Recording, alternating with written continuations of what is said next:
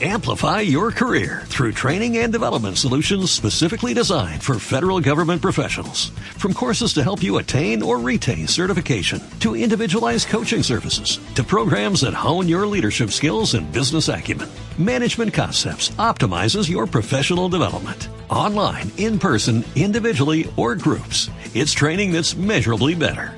Learn more at managementconcepts.com. That's managementconcepts.com.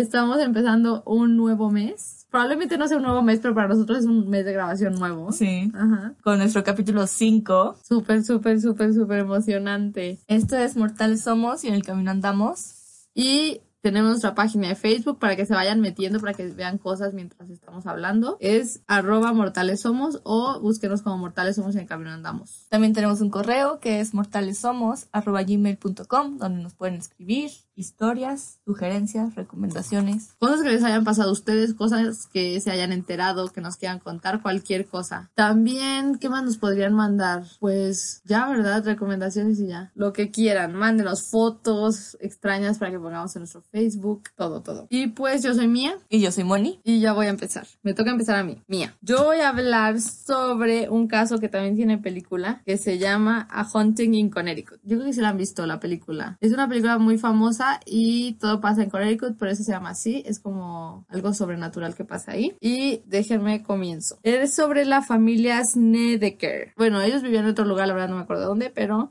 se mudaron a Southington, Connecticut porque tenían un hijo que tenía leucemia y él estaba tomando su tratamiento muy cerca de ahí, entonces se mudaron a esta ciudad y eran una niña y tres niños y los papás. Cuando entran a la casa empiezan a investigar y empiezan a todo, se mudan y en el sótano, atrás de unas cosas que había como de construcción de que habían re- así como renovado, remodelado y todo eso, encuentran materiales como de funeraria, así como las planchas donde ponen a los cuerpos, todo lo con lo que los cortan, así, todos los materiales. Y pues empiezan a investigar y se dan cuenta que su casa había sido una morgue, una funeraria que se llama The Hallahan Funeral Home. Pero, o sea, compraron la casa con todo y muebles o qué pex. Compraron la casa y no sabían que traía eso, ni siquiera sabían que era una funeraria. Cuando se mudan, limpian todo lo que había en el sótano, como que lo habían dejado así, ya sabes, como a medio limpiar. Con, Dice así, dice literal que eran como, lo que tenían era como de construcción. Lo quitan y así, porque según esto, era el único cuarto como grande para que estuvieran ahí dos niños. O sea, Ah, ya. uno de, así como, sí, dos de los niños. Y se encuentran con eso y dicen esto, qué terror, ¿no? Qué fuerte. ¿no? Ajá, y eh, investigan y si de hecho les dicen, pues sí, que era una funeraria. No, pues ya estaban bien, bien asentados en su casa, ¿sabes? Ya no se iban. También encontraron, después de un tiempo, que cerca de ahí, o sea, en, en las, donde yo entendí el internet decía que en su patio, pero yo me imagino que un poquito más allá, si nos lo hubieran encontrado muy rápido, un pequeño cementerio y en un mueble encontraron varias fotografías de cadáveres. Así como las fotos que tenían, ¿sabes? Súper, súper fuerte ¿Tienes foto de la casa? de la casa. La voy a buscar, pero no, no me aparece, pero sí debo de encontrarle. La película está buenísima, de verdad es una de las películas que más miedo me daban. Es que ya es vieja, o sea, sí la vi como hace mucho. Pero está muy buena. Y bueno, ya que ya que estaban viviendo ahí, se dieron cuenta de dónde estaban y, y pues ni modo, siguieron. Los hijos empiezan a vivir cosas súper, súper extrañas y le contaban a los papás, a la mamá en realidad, contaban a la mamá y como que los tiraba locos, ¿sabes? Le decían, no, eso no es cierto, ya. Pero lo que escuchaban, digo, lo que vivían eran que escuchaban sonidos, la temperatura cambiaba muchísimo especialmente en el sótano dicen que había como como pedazos fríos, ¿sabes? No todo, pero pedazos. Y veían figuras así caminando por la casa. Qué miedo. Llegó un punto en donde se dormían en la sala, los dos hermanos que dormían abajo, se dormían en la sala porque ya no podían dormir ahí del susto, o sea, literal del miedo. Dicen que abajo era donde tenían, o sea, en el sótano era donde exhibían los, los ataúdes en la casa funeraria y que en el pasillo de arriba de la casa, en, en un cuarto pasando el pasillo, era donde los preparaban a los muertos. ¿La velación o los preparaban? Los preparaban para, o sea, donde los maquillan y todo eso. Le sacan la sangre. todo, ajá. La mamá se llamaba Carmen y después de un tiempo ella ya, pero después de, o sea, de verdad varios tiempo de que no les creía, empezó a ella a vivir cosas. Ella los describe como, como seres muy poderosos. Ella veía a una persona muy flaca con los pómulos como muy, muy sobresalientes, el pelo negro y largo y los ojos negros así, dice como la noche. También veía a otro con los ojos y el pelo blanco que estaba vestido en toxido y que sus pies siempre estaban en movimiento, o sea, nunca estaban quietos. Ay, no, qué susto, me muero. Qué Imagínate. raro, ¿no? Sí. Y que los veía y le hacía, ah, hola. No, pues así que lo veía un segundo y se asustaba, ¿sabes? O sea, le decía, no marches. Este caso obviamente es súper controversial también. Mucha gente dice que es falso, ya sabes, siempre. Ed y Lorraine, los que les hablé del caso pasado, que son los investigadores paranormales como más famosos y a los que la gente recurre, este, también fue, les hablaron en este caso. Y ellos, ellos dicen que sí era cierto y ya. La cosa más rara que, como que es lo más famoso, es que una vez la señora estaba trapeando, así normal su casa, de hecho el sótano, y que el agua del trapeador, o sea, la tina y mientras trapeaba en el piso, se hizo toda roja como sangre. Es que se asustó horrible, horrible, horrible y luego ya, como que volvió a sus cinco sentidos y ya estaba todo normal. El hijo más chico empezó a volar así como en círculos incontrolablemente un día. ¿Cómo que a volar? Sí, o sea, como que está dando vueltas. O sea, yo lo leí, yo también dije, ¿cómo? Pero en la película lo puedes ver. Así como... Volando. Ajá, como que, ¿sabes que lo empujan y está así como volando, ¿sabes? Dando círculos. No, está muy raro, pero sí. Empezaron a encontrar también cosas personales como de los muertos, así como sus etiquetas del pie. ¿Sí ves las etiquetas que ponen los muertos? Esos. Luego también encontré que había, hay unas etiquetas de la cabeza, supongo que es como un collar o algo así. Esas también las encontraban y varias cosas. El olor que había en esa casa era muerto, o sea, dicen que olía a muerto todo el tiempo Ay, qué asco. horrible. Y pues el chavo que tenía cáncer se empezó a transformar desde que entró a la casa. Dicen que hacía bromas súper agresivas y pesadas y que no se acordaba. El otro día le decían, es que ¿por qué hiciste eso? Así de que no, yo no hice nada. Tanto fue así que lo mandaron a vivir con su, creo que era su abuela, unos, un mes, como 40 días, dicen, porque ya no lo aguantaban, así que estaba muy mal. Después de eso, de que lo mandaron con su abuela, seguía igual y, y estaba como, dicen que se volvió como muy violento y distante. Entonces lo mandaron al psiquiatra y duró 45 días en un, Manicomio. en un manicomio y le detectaron esquizofrenia porque empezó a decir que escuchaba voces en la casa. Entonces dijeron, no, esta persona tiene esquizofrenia y ya. Siguieron ahí, todo el mundo, o sea, como que la mamá también le sentía mucho que era por las medicinas, el tratamiento y todo que estaba tomando y pues no, no, no hizo mucho caso. Después, ya que se da cuenta que a ella le empiezan a pasar cosas, un día en la noche había una sobrina de ella con ellos viviendo y dice que como que un fantasma le, le metió la mano, le levantó el vestido a la niña. Sea. Se asustaron horrible. Ya estaban pasando muchas cosas y un día en la madrugada le habló a los investigadores, a Ed y Lorraine. Y ellos se ponen a investigar y dicen que sí, desde que el momento que entraron ent- dijeron, esto está horrible, estos demonios son como muy fuertes y están buscando venganza. Hay que saber por qué. Entonces empiezan a investigar y se dan cuenta que en esa morgue las personas que trabajaban eran culpables de necrofilia.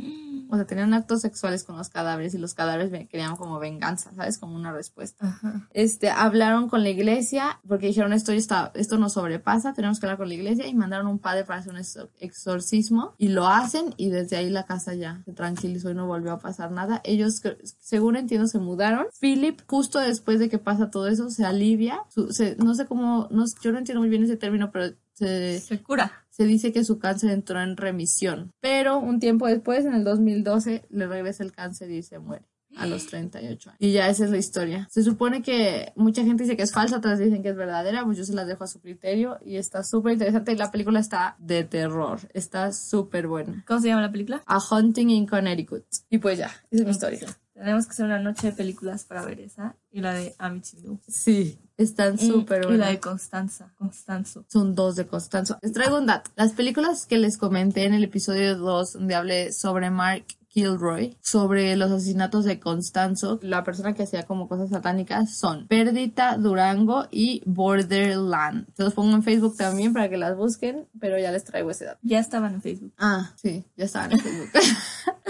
y bueno, ya ahora sí. Y bueno, ahora me toca a mí, Moni. Y como prometí ya no hablar de asesinatos en esta ocasión, traje una historia de algo paranormal que se sitúa en uno de los lugares más bonitos de México, que es ¿Dónde? el único lugar que es el hábitat natural del ajolote. ¿Dónde es? ¿No te lo sabes? No, nadie se lo sabe, o sí. Quiero que me digan las personas que nos están escuchando. si Todos saben cuál es el área natural del ajolote ¿Dónde? mexicano. El lago Xochimilco. Ah, Bueno, es el lago Xochimilco. Yo nunca he ido. ¿Tú has ido al lago de Xochimilco? No, bueno, jamás. entiendo que dentro del lago hay varias como islas Mm. chiquitas. Pero hay una isla en particular, que es la isla de las muñecas, que solo estaba habitada por un señor que se llamaba Julián Santana. Él vivía ahí solito, en una isla. en una isla y nadie lo pelaba. Y dicen, hay dos versiones que yo estuve leyendo. Las dos comienzan igual, que un día se encontró el cuerpo de una niña en, en el río. Y hay una que dice que a partir de ese día, o sea, él escuchaba a la niña, el espíritu de la niña quejándose y así. Entonces, como que él buscó una forma de tranquilizarla, de, ¿cómo decir? Tranquila, o sea, No pasa nada. ajá. Ajá. O sea, ya estás muerta, pero... Sí, ajá, exacto, así como, sí, darle tranquilidad. Ujú. Y pues le regaló como una muñeca. ¿Y la veía o solo la escuchaba? No, sí la veía. O sea, él dice que la veía y la escuchaba quejarse y que le, le daba como muñecas para tranquilizarla. ¿Me explico? Así como... Sí, yo creo. Para entretenerla. como, como para que no le estuviera hablando tanto tiempo del susto, ¿no? Y la otra versión es todo lo contrario. O sea, es que don Julián, así le dicen, Al señor. sí, le tenía miedo al espíritu de la niña. Entonces, para ahuyentarla, colgaba o ponía muñecas en toda la isla para que el espíritu no se acercara. Yo me ando creyendo más esa, ¿eh? Pero bueno, la- a mí se me da como más bien tales para atraerla, ¿no? O sea, como si es una niña, obviamente la vas a atraer con muñecas. Es que están bien feas. ¿Nunca las has visto? Sí, sí las he visto, sí es cierto. O sea, nadie se va a sentir atraído. Te digo la verdad, siempre veía esas fotos y no sabía que era en el lago de Xochimilco, en México. Xochimilco. es que es con X, Xochimilco. Por eso dijiste. Mira, ¿Cómo Mira, dije? dijo, Pues el sí, lago de Xochimilco. Es que decirlo con X. Xochimilco. A ver, otra vez. Xochimilco. Ok. Nunca sabía que era ahí, de verdad. Y siempre he querido ir, pero siento que se me va a dar un buen susto. Súper susto. Ajá. Ajá. Bueno, el chiste es que Julián vivió solo mucho, mucho tiempo hasta que un sobrino se fue a vivir con él.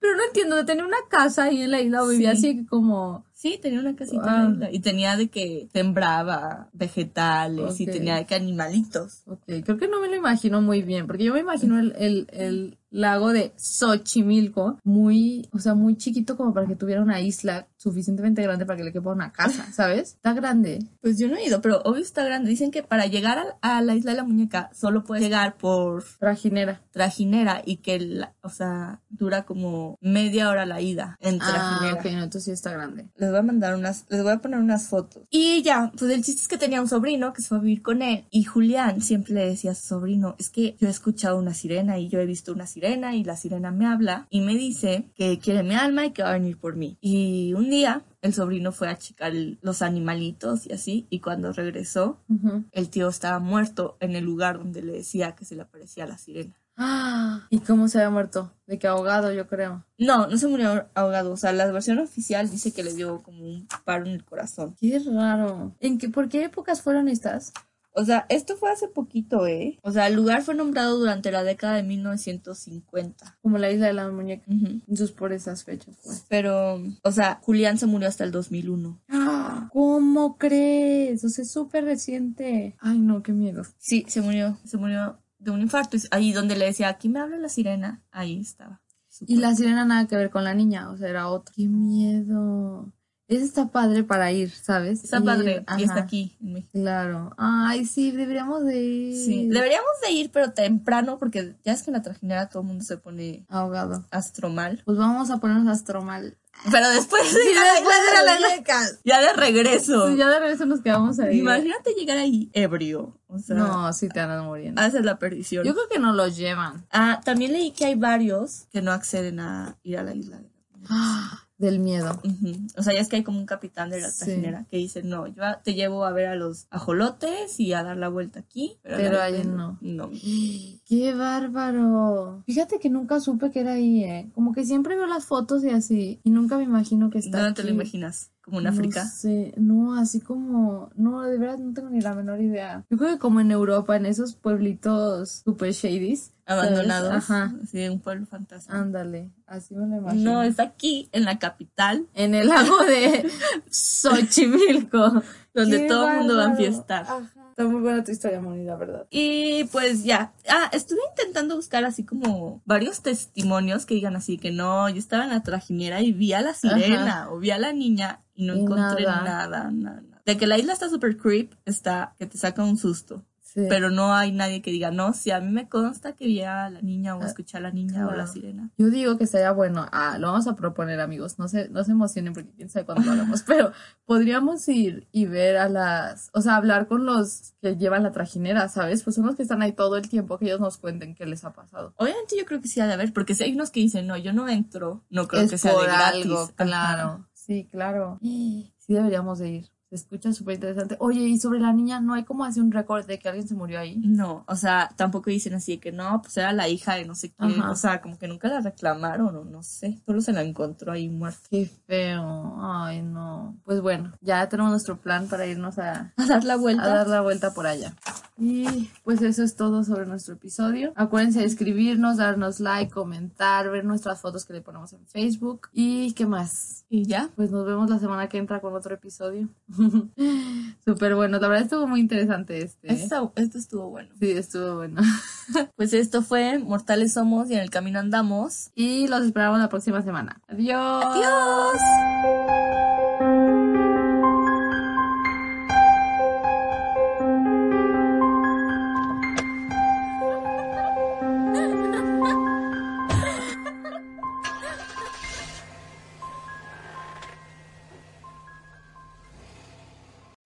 Amplify your career through training and development solutions specifically designed for federal government professionals. From courses to help you attain or retain certification, to individualized coaching services, to programs that hone your leadership skills and business acumen, Management Concepts optimizes your professional development. Online, in person, individually, or groups, it's training that's measurably better. Learn more at managementconcepts.com. That's managementconcepts.com.